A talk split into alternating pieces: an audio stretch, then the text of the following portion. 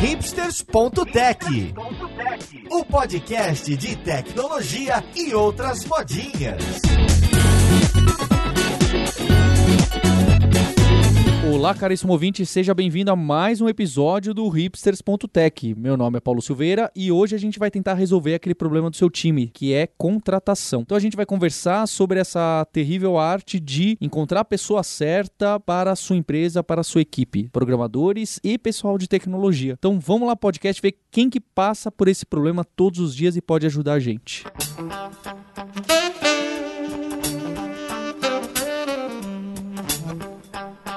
E hoje aqui com a gente eu tô com a Silvia Kihara, que é líder de recrutamento no Nubank. Como você tá, Silvia? Tudo certo. Obrigado, Silvia, pelo seu tempo. Tô também com o Lucas Mendes, que é cofundador da Revelo, aqui quem conhecia como contratado ME. Como você tá, Lucas? Tudo jóia, pessoal. Tô com a Roberta Arcoverde, engenheira de software no Stack Overflow e que também faz parte de quando precisa fazer as entrevistas do pessoal novo, é isso? Isso, é. Eu faço, sou uma das pessoas que entrevista novos candidatos. E tô com o Alberto Souza, que cuida de muitas das pessoas aqui, de recrutamento também aqui na Kaelon Alura. Como você tá, Alberto? Tudo certo, Paulo. Acho que essa é uma pauta que comove muita gente, porque quem tá ouvindo sabe, poxa, eu tô passando por esse problema exatamente agora, seja em posição de líder ou não, ou quem tá lá na equipe fala, poxa, minha equipe precisa de mais gente, meu chefe não está conseguindo contratar uma programadora, um programador por vários motivos. E eu queria começar falando sobre isso que aparece de maneiras de recrutar das grandes empresas que se tornaram aí moda e case de sucesso. Então a primeira pergunta que eu queria fazer é: o processo seletivo precisa ser esses super avançados que nem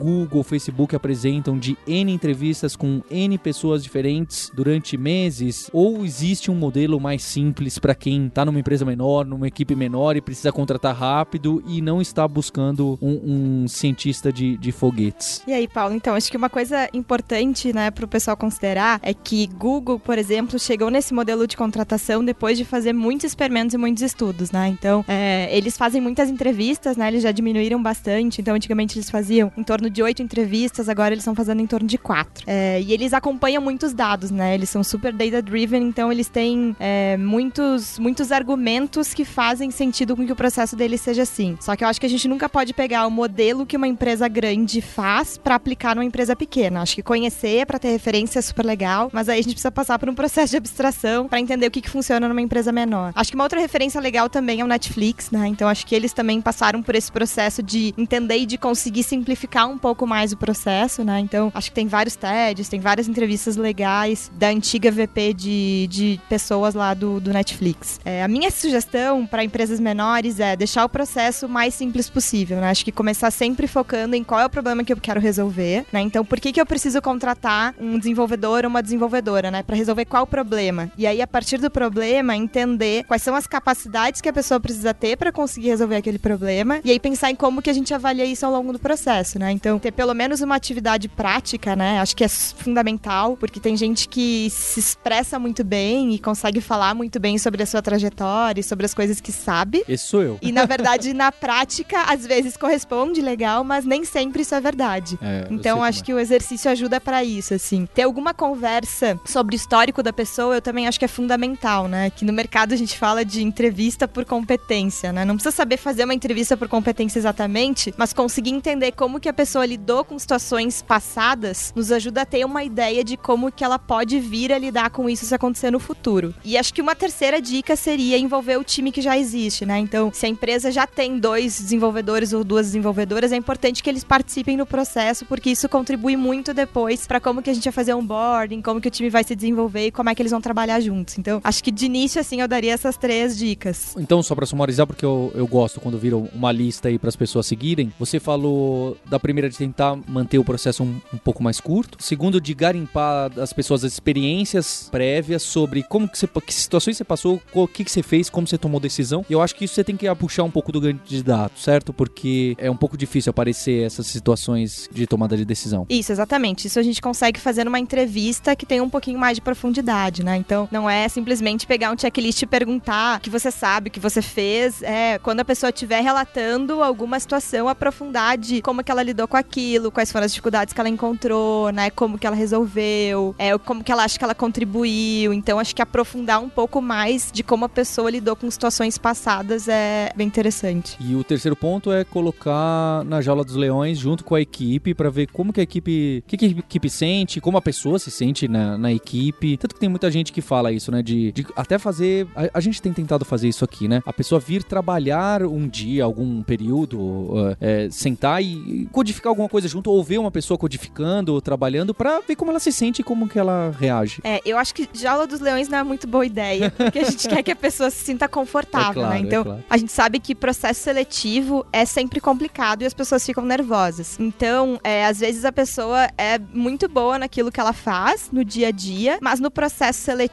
ela sabe que ela está sendo avaliada. Então, para essa pessoa, essa pressão ela já, já é meio complicada. Então, acho que o nosso papel enquanto entrevistadores, recrutadores, seja lá o que for, né, envolvidos no processo seletivo de outra pessoa, é a gente fazer com que ela sinta o mais confortável possível para ela mostrar o melhor dela, né? E é isso que a gente quer no processo. A gente não quer que ela mostre o que ela não é, a gente quer que ela mostre o melhor que ela tem. Então, acho que conhecer o time é fundamental, né? Até porque processo seletivo é uma escolha de dois lados, né? Acho que tanto da empresa quanto da pessoa. Então, ela conhecer com quem ela vai vir a trabalhar, se tudo der certo, é super importante. E aí, acho que a, a, a outra dica que a gente comentou que vale a pena no resumo é ter pelo menos alguma atividade prática, né? Um exercício, enfim, aí o formato, existem opções variadas. Na Seco falou, nosso formato de entrevista, ele é bem esse classicão, modelo Google, Facebook, Microsoft, que confere uma série de entrevistas com desenvolvedores ou com pessoas de nível mais técnico. Tem também algumas entrevistas com o departamento de pessoal. Por último, a gente tem entrevistas com o pessoal de produto, com o gerente de produto ou com o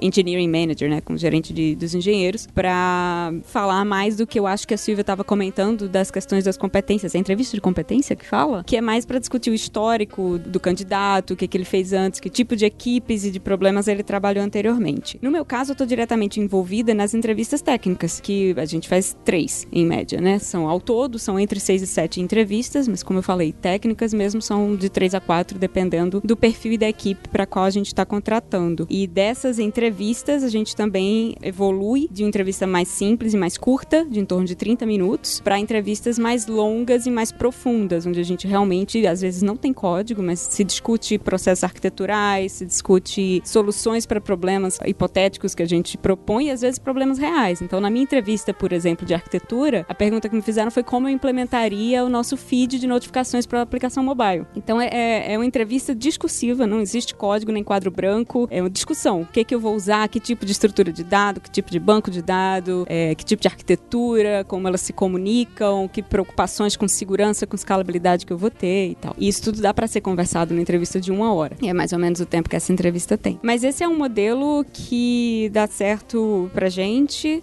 que é extensamente descrito no livro do Joe Spolsky, né? O, Joe escreveu um livro sobre contratação de desenvolvedores que chama Smart and Get Things Done, que meio que resume o que, que a gente procura quando a gente faz entrevista com o um candidato, que é que ele tem esses dois atributos, né? Seja smart, que tem a ver com conseguir resolver problemas difíceis ou os problemas que a gente tem, e Get Things Done, que você tem que não só conseguir resolver, como tem que conseguir resolver no tempo que a gente estabelece. Por isso que as entrevistas têm tempo, isso, entregar. Porque não adianta você ter uma solução perfeita, mas que você leva três meses para concluir se a gente precisa dela em uma semana. Eu queria oferecer uma perspectiva um pouco diferente para isso. Eu acho que acho muito legal a gente olhar a comparação de empresas menores com empresas maiores, mas na minha visão, o que diferencia o que as empresas deveriam olhar na hora de montar seu processo seletivo é qual que é o poder da marca empregadora daquela empresa. Então, empresas como Google, Facebook, o próprio Nubank, o próprio Stack Overflow têm um, um poder atrator, a marca deles tem um poder atrator para talentos que é muito forte. Então, são empresas que podem se permitir permitir fazer processos mais estruturados, mais longos, porque falta de acesso aos talentos não é um problema que vocês têm. Ou é menor do que dos outros. É, exatamente, exatamente. Então, pelo menos por notoriedade, essas são marcas que já atraem espontaneamente os talentos. Na Revelo, a gente lida muito com empresas que têm esse problema de não conseguir o acesso inicial. Então, se essa empresa, sei lá, se a sua startup que tem 10, 20 funcionários está querendo contratar um desenvolvedor e você coloca 10 etapas ou 7 etapas ou ou que seja um número alto de etapas no seu processo seletivo, você vai perder a agilidade em primeiro lugar e você vai se colocar num nível onde, poxa, por que, que eu vou entrar na sua empresa se eu tenho outras cinco empresas iguais? Eu nunca ouvi falar da sua, eu vou me dispor a todo esse desafio para entrar na sua. Então, mesmo que o salário seja compatível. A gente pode entrar numa discussão de salário depois, a gente tem dados que mostram que o salário está longe de ser o critério que mais atrai. Apesar do mercado estar aquecido, dado rápido é candidatos à nossa plataforma que tem mais de uma oferta, 61% deles optam pela oferta mais baixa, tá? Porque, ou seja, são outros fatores e não o salário que estão ganhando esse cara ou, ou essa mulher. Porque basicamente são fatores ligados a propósito, a missão, a impacto da empresa, a própria marca da empresa, possibilidade de desenvolvimento lá dentro, equity, um monte de fatores que entram, não só o salário. Mas voltando ao meu ponto, é, eu acho que processos que sejam bastante exigentes são bons, porque você precisa eh, saber o que, que problema você quer resolver e ter as informações sobre aquilo. Você precisa saber se o cara é smart, se ele get done. Mas eu tomaria muito cuidado para as empresas que olham esses modelos de Netflix, de Google, de Spotify lá fora, não acharem que beleza, eu tenho o mesmo poder de atração de talentos que eles, então eu vou montar um processo tão robusto quanto. Você falou que você gosta de listas, você falou que você gosta de listas de dicas. Minhas três dicas são agilidade, agilidade, agilidade. Então, e eu acho que agilidade vai desde um processo mais enxuto, mas também passa por faz a primeira entrevista com a candidata ou com o candidato por Skype, por Hangout, sabe? Não faz o primeiro,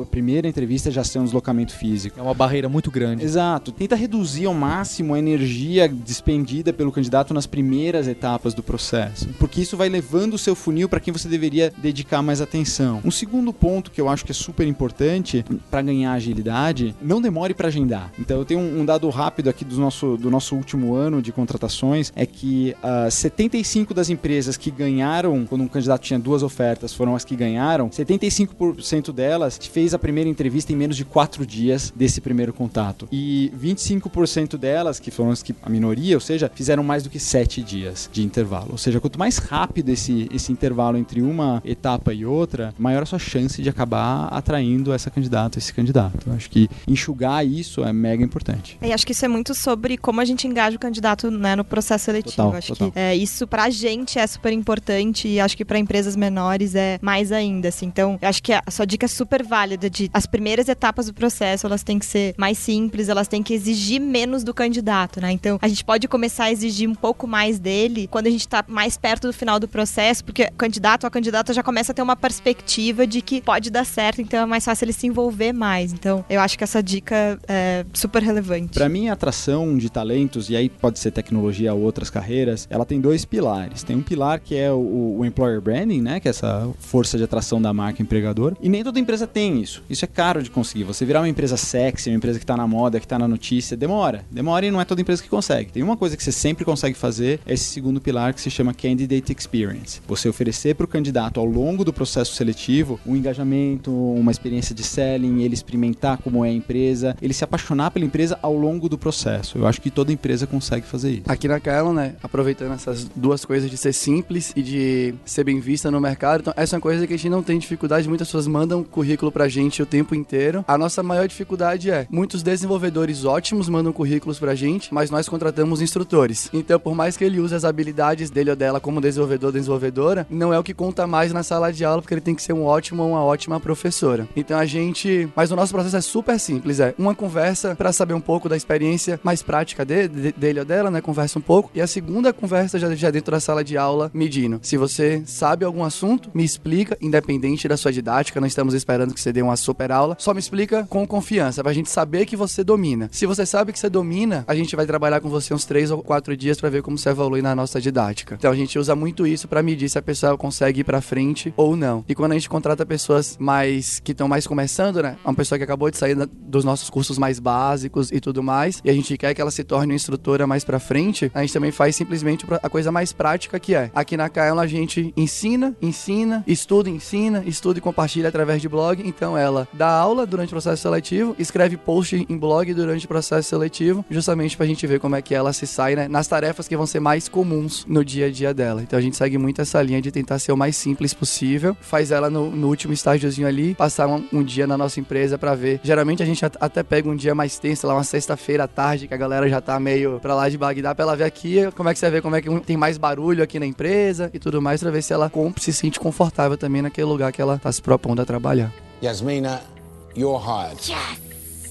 Bem, então a gente tem o teste de hard skill, ah, se a pessoa programa bem, se ela conhece os conceitos, e provavelmente vocês vão colocar ou no quadro branco, ou nesses sistemas remotos de, de código, ou, ou uma prova de código. Eu acho que aí tem várias opções e por mais que nenhuma seja aprovada, poxa, faz assim que fica claro, eu acho que me parece que existem já mais opções certeiras do que no soft skill. Por que que, eu sinto? As pessoas também falam, poxa, contratei, Paulo, mas a pessoa ficou três meses e saiu. Ou, ah, ficou dois meses e, e, e contratei errado, não, sabia aquilo que, ela falou, ou ela é muito rockstar e, e tá sendo prejudicial para a equipe. Então, o que, que vocês colocam para tentar detectar essas soft skills se a pessoa vai bem no time? Porque cada empresa, ah, eu busco mais pessoas de liderança, pessoas que, que sabem trabalhar sozinhas, sabem trabalhar em conjunto. Eu, eu, concordo que isso pode mudar um pouco. Mas como vocês tentam pegar e pescar isso na, na pessoa, fazer um teste nessas skills que não dá para passar uma prova para ela? O que vocês tentam pegar? Quando a gente fala de tecnologia, obviamente as questões técnicas são fundamentais, mas não é muito difícil de medir isso, né? Então a gente faz o exercício, a gente revisa o exercício, né? E depois a gente segue para frente, a gente consegue ver se a pessoa entende sobre o exercício que ela fez, né? Então, para garantir que ela tem domínio sobre aquele código, mas isso é muito simples da gente chegar numa conclusão de vamos para frente ou não vamos para frente. Quando a gente tá falando de questões mais relacionadas a comportamento, atitude, que são os maiores índices de desligamento nos primeiros meses. Então, é muito difícil é, a gente desligar alguém nos primeiros meses porque a pessoa não tá entregando, porque tem tempo de onboarding, e, enfim. Mas as questões comportamentais certamente são, são bem relevantes. Eu acho que é muito importante, em algum momento do processo seletivo, conversar sobre expectativas, né? Então, entender o que, que a pessoa espera, né? Por que, que ela tá pensando em fazer essa movimentação? O que, que na empresa que ela tá atualmente ou nas empresas anteriores, o que, que frustra ela, né? O que, que ela valoriza, né? Então, um pouco dessas coisas básicas de motivação são fundamentais, assim, porque às vezes as pessoas criam uma fantasia na cabeça delas de que trabalhar no Nubank é assim, tudo muito roxo, e tem cachorros passeando, e tem comida, e, e, etc.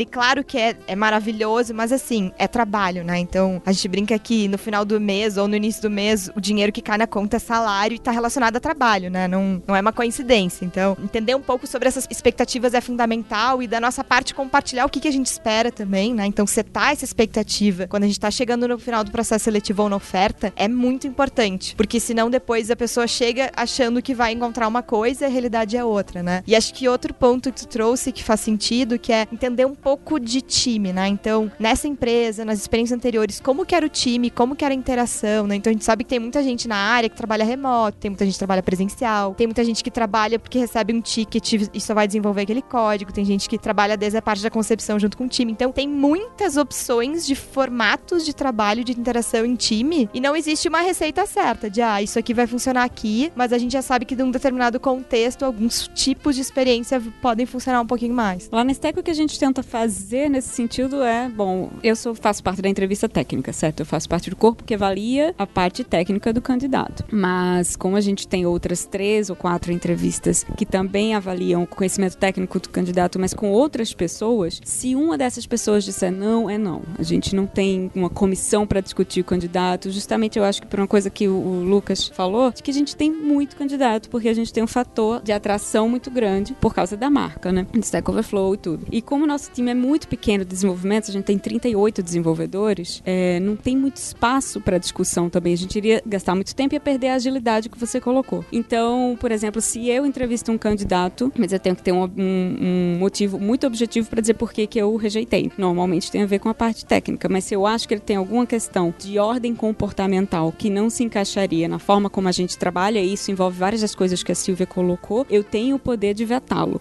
Acontece muito pouco porque a gente tenta evitar uma coisa muito comum que é o viés, né? Normalmente quando a gente fala em, em culture fit, não se adequa à cultura da empresa, o que a gente está dizendo é não se adequa a mim, ao que eu gosto. É verdade. Né? Eu não gostei de você. Isso é uma coisa que a gente evita uh, fazer e é por isso que eu tenho que ter sempre uma justificativa ou técnica ou muito forte para rejeitar um candidato. Mas eu acho que quando você tem a possibilidade de fazer com que o candidato converse com várias pessoas, não só com um desenvolvedor, mas com várias pessoas com quem ele vai efetivamente trabalhar se ele passar no processo, isso ajuda dos dois lados a ver se aquela pessoa se adequa ou se as soft skills dela se adequam ao que você está buscando. Se é uma pessoa que sabe se comunicar, se é uma pessoa que trabalha bem em equipe ou se é uma estrela, enfim. É, eu, eu acho que eu posso oferecer a, a visão do que, que a gente faz para contratar para o nosso time. Então a gente tem um time técnico nosso que desenvolve a nossa plataforma tem dev na área de growth hacking também. A gente deixa a parte de perfil cultural, de fit, exatamente eh, da mesma forma que o stack, que é colocar pessoas que vão efetivamente trabalhar com aquela pessoa e todo mundo pode falar, olha, eu tenho um viés ou eu tenho algum, algum critério aqui que não se encaixa nessa pessoa. É um teste se a pessoa é legal ou não. Agora, do ponto de vista das empresas que usam a gente, eu, esse problema é tão complicado e tão complicado que é um problema que a gente decidiu não resolver. Esse fica com eles, a parte técnica com vocês. Exatamente, porque o problema é, a gente chegou olhar muito isso, a gente olhou várias ferramentas que existiam, existe um monte de startup de HR Tech aqui fora que se propõe a resolver esse problema, mas nenhuma delas conseguiu decolar, realmente falar, nossa, a gente tem um teste que se encaixa em todas as empresas. E hoje a gente atende 1.500, 1.600 empresas, então é, é difícil eu falar, é ser, acho que seria desonesto da minha parte falar que eu tenho um teste cultural ou de comportamento que se adequa a mais de mil empresas. Eu acho que é. Não é verdade. Acho que isso seria prejudicial para o ecossistema. Então o que a gente prefere fazer é, cara, vamos fazer a curadoria técnica, vamos tirar o máximo de trabalho possível para que o recrutador tenha um pool mais selecionado do ponto de vista técnico. E aí o recrutador e a equipe podem ter mais tempo para julgar esses aspectos de fit, comportamental, etc. Porque é muito complicado. É muito, não é complicado, ele é muito específico, tá? Cada empresa tem o seu perfil. E se você falar com pessoas não técnicas ou que não estão acostumados a fazer recrutamento técnico, vão falar, não, eu quero perfil Ambev. Cara, o que é o perfil Ambev, cara? E o que, que quer dizer que esse perfil dentro da sua empresa? E a Ambev conseguiu construir uma mística muito legal em torno de orientação a resultados, metas, garra, que eu acho animal. Eu quero pessoas que tenham essa pegada também. Só que se pegar uma pessoa que vai trabalhar na Ambev, provavelmente ela vai não se adaptar a uma série de coisas dentro da minha empresa ou de outras empresas pequenas, por uma questão de expectativas, como a Silvia falou. Eu acho que é super, super importante, mas é muito complexo. Eu acho é, super complicado também. O que a gente faz aqui é, na, na, verdade, é bem simples, eu acho. Cada pessoa diferente, meio que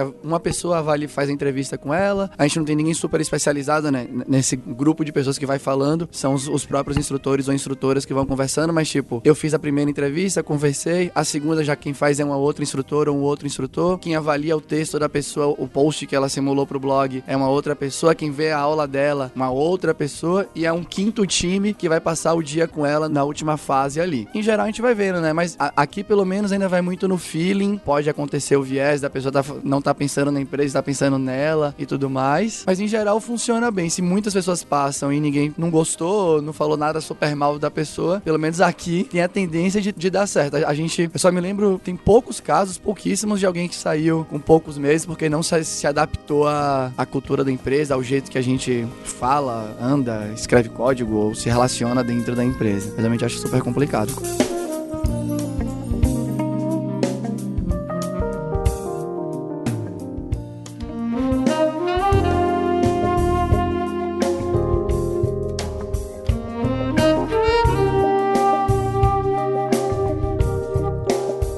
Outros problemas vocês passam para recrutar ou enxergam outras empresas que têm essa dificuldade? Um dos pontos que eu acho que é ainda anterior a esse é, e que o Lucas colocou, né, que é a, a capacidade de atrair, é até de, de publicar. As pessoas que estão com equipe pequena de desenvolvimento, né, porque toda empresa vai virando empresa de tecnologia com o passar do tempo, tem aquela equipe muito pequena, a pessoa não sabe nem como chegar até o candidato, onde ele vai colar a vaga ali, em que jornal ele vai publicar. Então, como que as empresas costumam resolver esse problema? Que dicas que vocês podem dar? Lembrando daquela empresa que não tem aquele poder atrator que o Lucas citou também. É, eu tenho uma sugestão, mas acho que eu vou deixar de lado a minha sugestão. não, acho que a gente pode dar algumas sugestões que são mais gerais para todo mundo. Eu acho que a publicação de vagas, seja ela feita num site de vagas normal, num grupo de discussão, num, num público de Slack, eu acho que ela é uma arte, tá? Escrever um job description é uma arte. Eu acho que tem tanto coisas que todas as empresas deveriam evitar, por exemplo, vagas que têm viés de gênero. Por exemplo, a gente acabou de divulgar agora um relatório de desigualdade de gênero em tecnologia e dentro dos dados que a gente olhou, tem algumas expressões que estão incluídas em algumas vagas que excluem totalmente gênero. Ou, por exemplo, precisamos de um desenvolvedor, e não de desenvolvedor, ou desenvolvedor A, ou desenvolvedora, ou desenvolvedor, que acabam excluindo metade do seu público-alvo. Tá, tudo bem que não é 50-50, mas é uma boa parte do seu público-alvo. Tem uma outra coisa que é o job description, a descrição da vaga, tá virando uh, um pouco motivo de piada em redes sociais. Tem alguns grupos de Facebook que discutem vagas que, ah, perfil Jedi, Ninja, Padawan, não sei o que, tá virando piada. Então, e, e, tem muita empresa que acha que isso ainda é legal fazer, sendo que, especialmente o pessoal técnico que é mais early adopter, já passou esse momento. O mercado de desenvolvimento no Brasil, ele não se comporta na hora de buscar emprego da mesma forma que a média dos outros tipos de talento. E eu, e eu falo aqui sob controle da Que recruta para outras áreas também. A gente tem visto que sites de vagas funcionam cada vez menos. Sites de vagas, eles têm uma acurácia pequena. Então, se você vai num LinkedIn, se você vai num site de vagas genérico, sem citar nomes aqui, o que acaba acontecendo é que um post para uma vaga de, sei lá, desenvolvedor Python sênior vai atrair advogado, enfermeiro, vai, assistente de cobrança, vai, assistir, vai, vai atrair uma série de outros tipos de profissional que, se você não tem um apoio, se você não tem o tempo para isso, você vai acabar tendo que passar, nossa, filtrando currículos na mão e perdendo o seu tempo que você poderia estar divulgando mais essa vaga. É, existem comunidades que eu acho que são muito mais eficientes, o próprio Stack Overflow acho que tem produtos nesse sentido, que eu acho que fazem muito sentido, e tem a famosa indicação. Melhor do que indicação para se encontrar um profissional não existe no Brasil. Tá? No Brasil, não sei se em outros lugares existem. A gente não consegue concorrer contra uma indicação de tão bom que é. O problema é que você encontrar um por indicação, dois, cinco, você não contrata uma equipe de 30 desenvolvedores por indicação. Tá? Isso é, é realmente difícil você dar esse passo de escala com a indicação. E é para isso que a gente nasceu. A gente nasceu como um lugar que a gente conseguia oferecer uma experiência de busca de emprego tão legal para os usuários, mas tão legal que eles contassem para os amigos deles e que eles viessem participar do nosso processo seletivo e eles ficassem no centro do processo. As empresas abordam os candidatos e não os candidatos vão atrás da vaga. Uh, mas eu acho que esses são os canais. Listando aí, são sites de vagas, comunidades, indicação e a Revel. E falando como desenvolvedora, de onde eu procuraria e onde o que as empresas poderiam fazer para atrair alguém do meu perfil, você citou que salário não é um dos fatores, é, mas eu acho que antes do salário, né? De conhecer as empresas e saber o que, que elas estão fazendo, eu acho que divulgar a própria empresa, o que você faz, que tipo de trabalho você faz e quem trabalha com você em eventos voltados para a comunidade, em eventos de desenvolvimento, patrocinar esse tipo de evento, porque eu, particularmente, quando eu quero saber se uma empresa é legal, eu procuro saber quem eu conheço que trabalha lá legal. ou que já trabalhou lá, com que tipo de tecnologia a empresa está trabalhando, o que, que o produto faz, se o produto é legal, se é um produto com o qual eu me identifico. Então, tem uma série de coisas que, na verdade, não tem a ver com benefícios, com salário, que a gente olha antes mesmo de chegar nessa na parte da vaga em si. Então, tentar tornar a sua empresa conhecida nas comunidades de desenvolvimento é um caminho alternativo a essa coisa de colar a vaga no jornal ou no site de vagas. Ah, e só um adendo, é, mesmo empresas maiores, tipo, a gente também recebe muito currículo de dentista e de pessoas que não, não trabalham com desenvolvimento de software. eu tenho um, uma história para contar sobre isso de anúncio de vaga. A gente tem uma vantagem aqui na Kailo, na Lura, para contratar instrutor e desenvolvedor, é porque tem os alunos, a gente, especialmente aqui no presencial, a gente tá vendo não só se ele é bom tecnicamente, a gente consegue analisar o comportamento, porque ele passa com a gente duas, três semanas, sentado na sala de aula, na hora do intervalo, como que ele age, ele ajuda a outra pessoa, o colega, ele faz as perguntas boas, ele sabe responder. Então tem todo um momento longo que a gente consegue ter essa análise de soft skills. Então a gente tem uma vantagem enorme. Mas quando eu vou pegar de outras de design e outras coisas um pouco mais longe das aulas que a gente tem aqui no presencial, começa a ficar um pouco complicado. Então eu uso bastante esses job boards. Eu tento pegar os mais específicos, né? Ah, se eu não quero dentista, não, onde não tem dentista e, e etc. Mas acontece isso, né? O, o, Lucas colocou que o job description é uma arte. E eu tenho um truquezinho que eu faço que eu coloco na última linha da descrição, eu escrevo alguma coisa assim. Por favor, no subject do e-mail, escreva mortadela para mostrar que você leu o job description até o fim. E a quantidade de mortadela que chegou até hoje, não dá para fazer um sanduíche, porque as pessoas não leem o job description e já dão apply para todas e mandam e-mail Ctrl C Ctrl V e elas não sabem para qual empresa elas estão submetendo e elas chegam para entrevista completamente despreparadas, não sabem o que a empresa faz e, e, e, elas vão olhar quando é presencial a entrevista, elas vão olhar o endereço no dia que você recebe um e-mail falando como que eu chego aí meia hora antes, né? Então é, acho que realmente não tô nem culpando esses outros candidatos, mas é que a forma que a gente joga nesses job boards muito direta, assim, sem muito cuidado, gera esse tipo de atração que não era o que a gente queria. Vocês têm também? Aparecem esses casos? Acho que um, um comentário relevante, assim, Paulo, é que se aparecerem 100 currículos ruins, mas aparecerem 5 bons, não tem problema. Ok? E se for dentista e souber desenvolver também, tá ótimo, é, né? a gente já teve dentista aqui. A gente tem médico trabalhando como desenvolvedor no Nubank, então é, tá excelente. Acho que uma recomendação que eu acho que quase todas as plataformas hoje, né, todos os ATS têm, quando a gente coloca lá e publica a vaga e a pessoa vai se inscrever, é colocar algumas perguntas para a pessoa ter que responder. Então, eu acho que já diminui bastante a quantidade de currículos aleatórios e faz a pessoa pensar um pouquinho mais, né? Então, é, eu acho que isso ajuda até algumas perguntas relacionadas até à motivação e, né, do que viu na descrição, por que que faria sentido trabalhar com a gente, né? Se tem algum critério mais técnico, né? Então, por exemplo, a gente, a gente trabalha com programação funcional no Nubank. Não é uma coisa muito comum no mercado brasileiro. Então, a pessoa não precisa já saber programação funcional, mas a gente gostaria de entender o que que ela já sabe, por que que ela se interessa. Então, a gente coloca essa pergunta. E a gente foca muito nessas perguntas, né? O currículo a gente olha depois. Então, eu acho que é uma das coisas que ajuda, até porque currículo é coisa mais old school que existe, né? Então, quanto mais a gente puder se distanciar dele, melhor e a gente ter alguma forma de conseguir receber e conseguir conhecer um pouquinho dessas pessoas para priorizar quais a gente vai seguir no processo, eu acho que ajuda. LinkedIn, quando a gente publica, vem um monte de coisa aleatória, mas às vezes vem coisa boa. Então, ainda é uma rede que tem muita força, então eu recomendo utilizar a LinkedIn sim. E tem outras redes também que para a comunidade de tecnologia são importantes, tipo o Twitter, né, que não é muito utilizado mais, mas tecnologia usa bastante. Então, pois é, e é engraçado porque quem não é de tecnologia nem sabe que Twitter existe ainda. Então, por isso que é muito, muito diferente contratar para tech e não contratar para tech. Então, tem ótimos recrutadores que nunca iriam bem contratando para tecnologia, né? É meio que um mundo diferente. Então, entender isso e conhecer essas pessoas, né? Acho que as dicas da Roberta fazem total sentido. Conhecer essas comunidades, entender quais são esses eventos e conseguir se posicionar e conseguir começar a construir esse espaço é super relevante e tô total de acordo com a questão das indicações, né? Então, acho que o Nubank começou assim e a gente fez ótimas contratações, né? O nosso escritório de Berlim também as primeiras contratações a gente fez assim. Não escala, né? Não é algo que vai se sustentar por muito tempo, mas para uma empresa que tá começando e que ainda tá dando os primeiros passos, certamente é uma,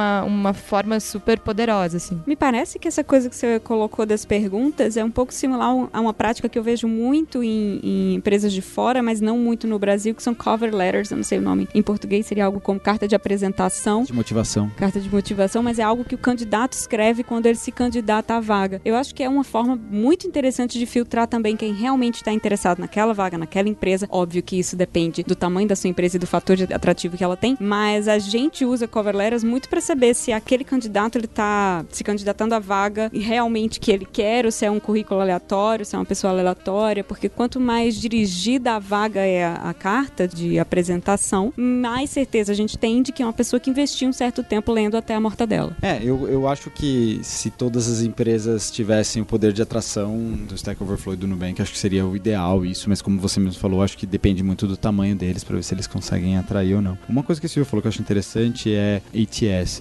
É, a Revelo não é um ATS, a gente se integra com todos os ATS do mercado. ATS é um job board. Não, ATS é um, é um sistema de acompanhamento de applications, de Ah, tá candidaturas. é um Applicant Tracking System. Basicamente é um CRM que você pluga em Cato, em LinkedIn, em Indeed, em uma série de job boards. Ele publica as vagas lá e aí ele vai recebendo os applications. E aí você vai movendo como se fosse um, um, um Trello ou um Asana, que você vai movendo os, os projetos de status, você vai movendo os candidatos de status ali e ele te ajuda com as comunicações etc. Isso é, é incrível como tem uma penetração super baixa de ATS no Brasil. Pouquíssimas empresas usam. O maior ATS do Brasil é o Google Sheets, cara, porque todo mundo usa, tá lá no Google Sheets com os statuzinhos escritos e tal. E a gente não é um ATS, a gente acabou desenvolvendo dentro da nossa plataforma uma, algumas características de ATS para as empresas que não têm e não querem ter. Olha, pelo menos um pouquinho de organização você vai ter aqui. Mas quando você começa a ter um volume de, de applications muito, de candidaturas muito grande vindo, vindo dessas fontes, é muito difícil você se organizar sem, tá? De novo, a gente não é, a gente não concorre, a gente se integra com eles, ah, mas eu acho que é uma coisa que ainda tá para chegar no Brasil também. Lá de fora é esses Recruit Box. Recruiter Box, Workable, Lever, Greenhouse, Taleo, é, Success Factors, é, Cornerstone,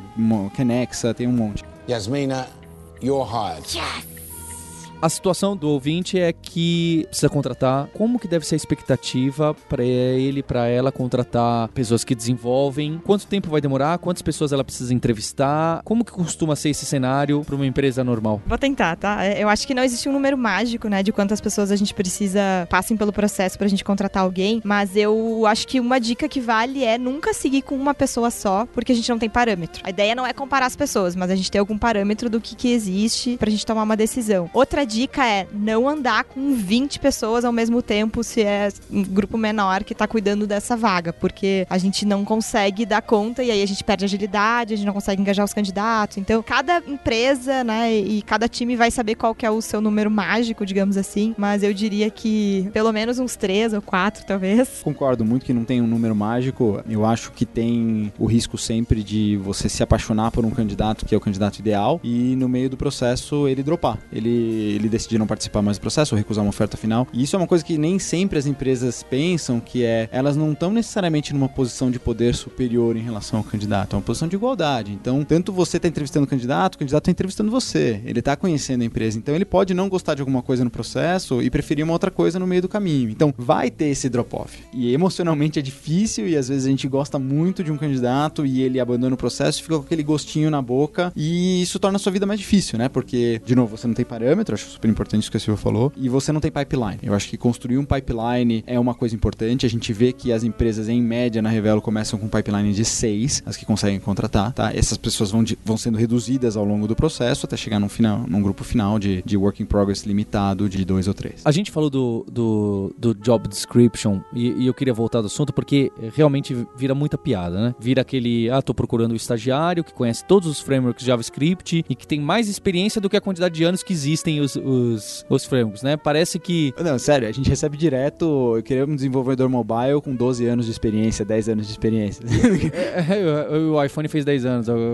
E, e, e o pessoal, né, viu, Silvio? O pessoal culpa o RH isso e eu sei quem escreve isso. Não é o RH que escreveu essa abobrinha, eu sei disso. O que, que vocês recomendam, então, nessa especificidade do job description em relação ao técnico? Porque eu, eu já vi muita gente falando, ah, eu não submeti porque ele pedia sete tecnologias, aquela sétima ali, eu, eu nunca fiz nada, nunca nem tentei. Ao mesmo tempo, também você não vai colocar basta saber programar, né? Certo? Na sua, na seu job description por um cara senior. Então, como que fica esse, esse balanço do detalhamento dos skills técnicos? Ou melhor, detalhar o mínimo possível e converse com a gente? Como que eu ponho isso? Esse eu acho um legal, que eu acho que depende muito do que a empresa está procurando. Por exemplo, você pode criar uma pessoa muito sênior em alguma tecnologia ou qualquer coisa. Pode ser que você não ache o candidato ou a candidata ideal, mas ela é experiente em várias tecnologias e muitas vezes em programação e tecnologia, simplesmente é trocar azul por vermelho e você já vai sair fazendo a outra coisa de uma maneira eficiente. Então aqui na Kaelon a gente diminui muito a lista de coisas de tecnologia que o instrutor ou instrutora tem que saber e a gente quer saber se ele é um bom aprendiz. Eu acho que é importante a empresa sacar se ela quer uma ótima, um ótimo aprendiz e aí ela pode botar os níveis ali, né, de o quão bom ele é ou ela é em aprender, ou se ela quer uma pessoa para resolver um problema pontual ali, ela tá desesperada para fazer alguma coisa, precisa que alguém seja especialista naquela tecnologia e tal. Se precisar desse super especialista naquela tecnologia ou naquele conjunto de tecnologias para resolver um problema pontual muito urgente, eu acho que vale a pena ter uma lista que você afaste quem não manjar de uma das sete coisas ali. Se você tiver mais preparado e puder investir um pouquinho, pelo menos aqui na, na Kaelon, vale, tende a valer muito a pena contratar ótimos aprendizes e você mede o, o nível de capacidade de aprender da pessoa, né, para ver onde você vai encaixar, porque ela vai conseguir aprender várias coisas. Em tecnologia, tem aquela coisa que tudo é novo de novo, então muitas vezes a pessoa, uma coisa que ela sabia antes, ela já vai conseguir usar agora. Dificilmente tem um detalhe ali no seu conjunto, na sua stack de tecnologia que vai ser assim, não, é uma coisa realmente super diferente que você nunca viu na vida e que ninguém vai ter capacidade de aprender. Então acho que vale a pena você saber o que você quer procurar exatamente e aí você vai usar isso na sua descrição do trabalho, né? Você pode querer afastar com as listas ou você pode minimizar e acreditar que a pessoa vai aprender no tempo que você precisa pro seu negócio ali. Pelo menos a gente faz assim. Aqui a gente faz assim bastante. É, a nossa descrição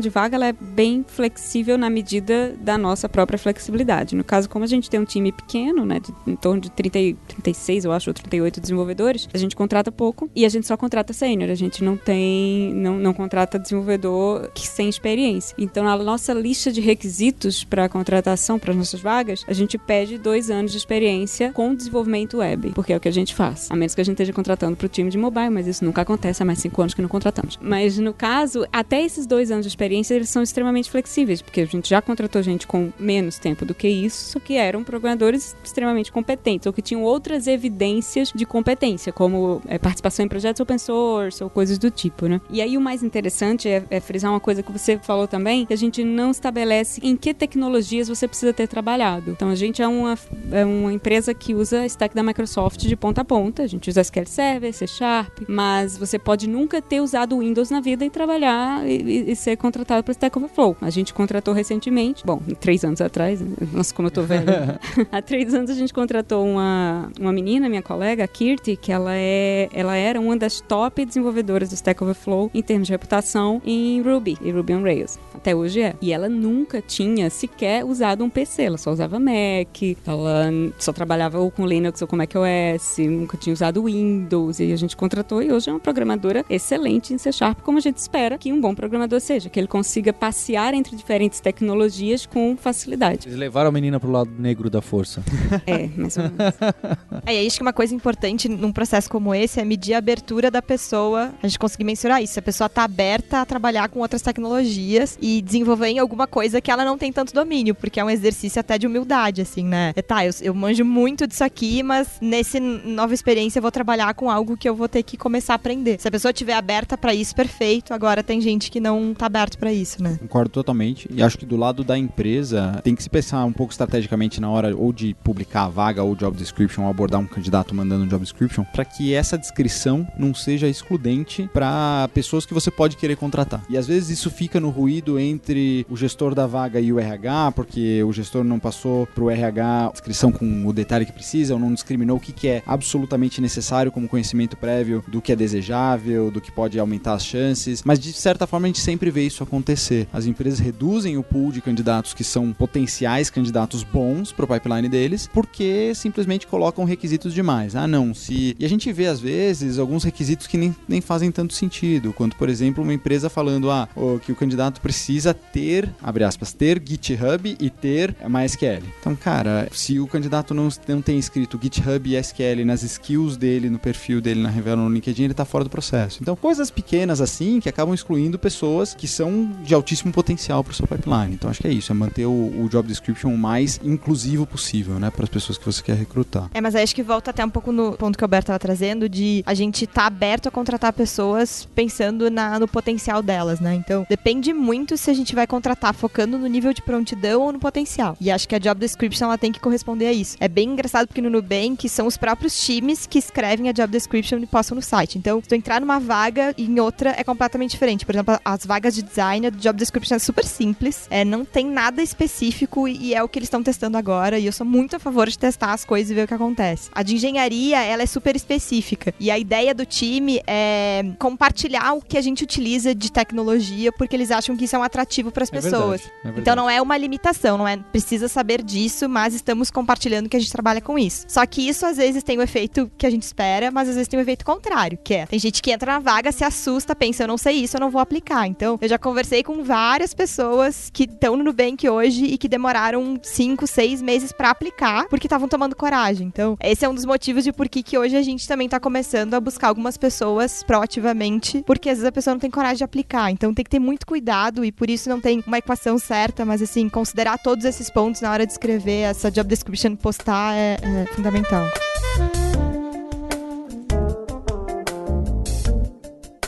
Queria agradecer a presença da Silvia aí, a aula que ela deu pra gente. Obrigado, Silvia. Eu que agradeço, imagina. Lucas, quer fazer um merchan da, da Revela? O que que faz? Quem tá precisando contratar? O que que você faz pra eles? Vamos lá, tava me segurando, agora você abriu a porta. É, aqui é assim, vale, vale tudo. O merchan é- Ah, bom, vamos lá. A Revelo é um hub de talentos pré-selecionados. A gente recebe mais de 20 mil applications de candidatos de desenvolvimento de software, design, marketing digital, BI, data, etc.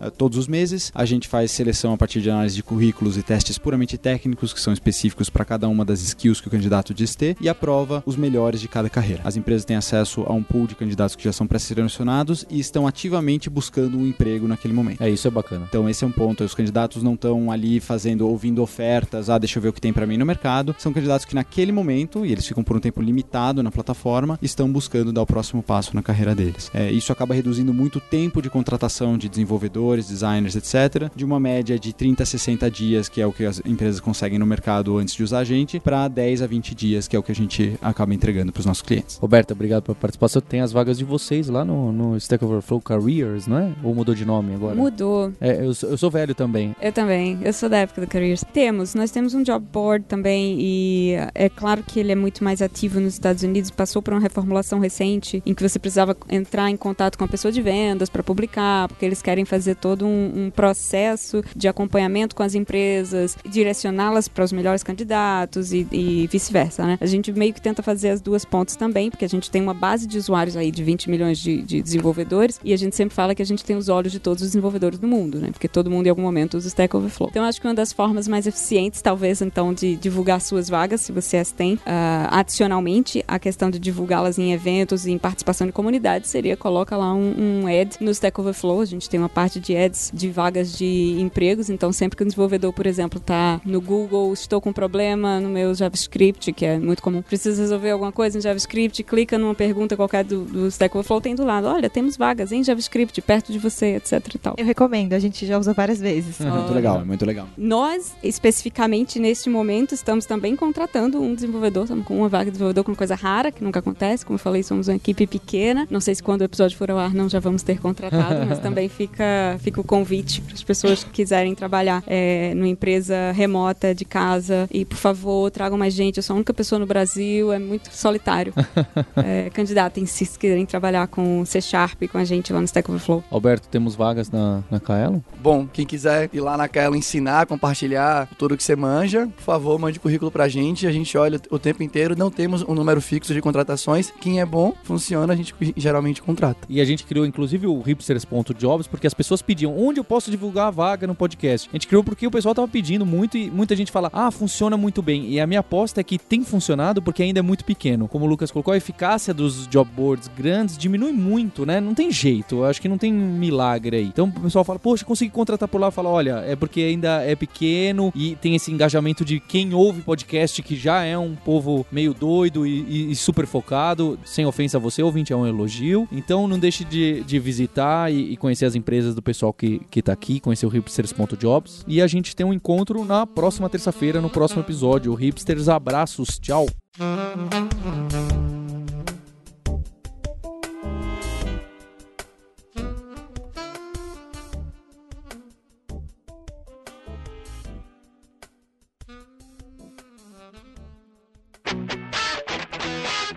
Você ouviu o hipsters.tech, produção e oferecimento alura.com.br, cursos online de tecnologia e Kaelon, ensino e inovação. Edição Radiofobia, podcast e multimídia.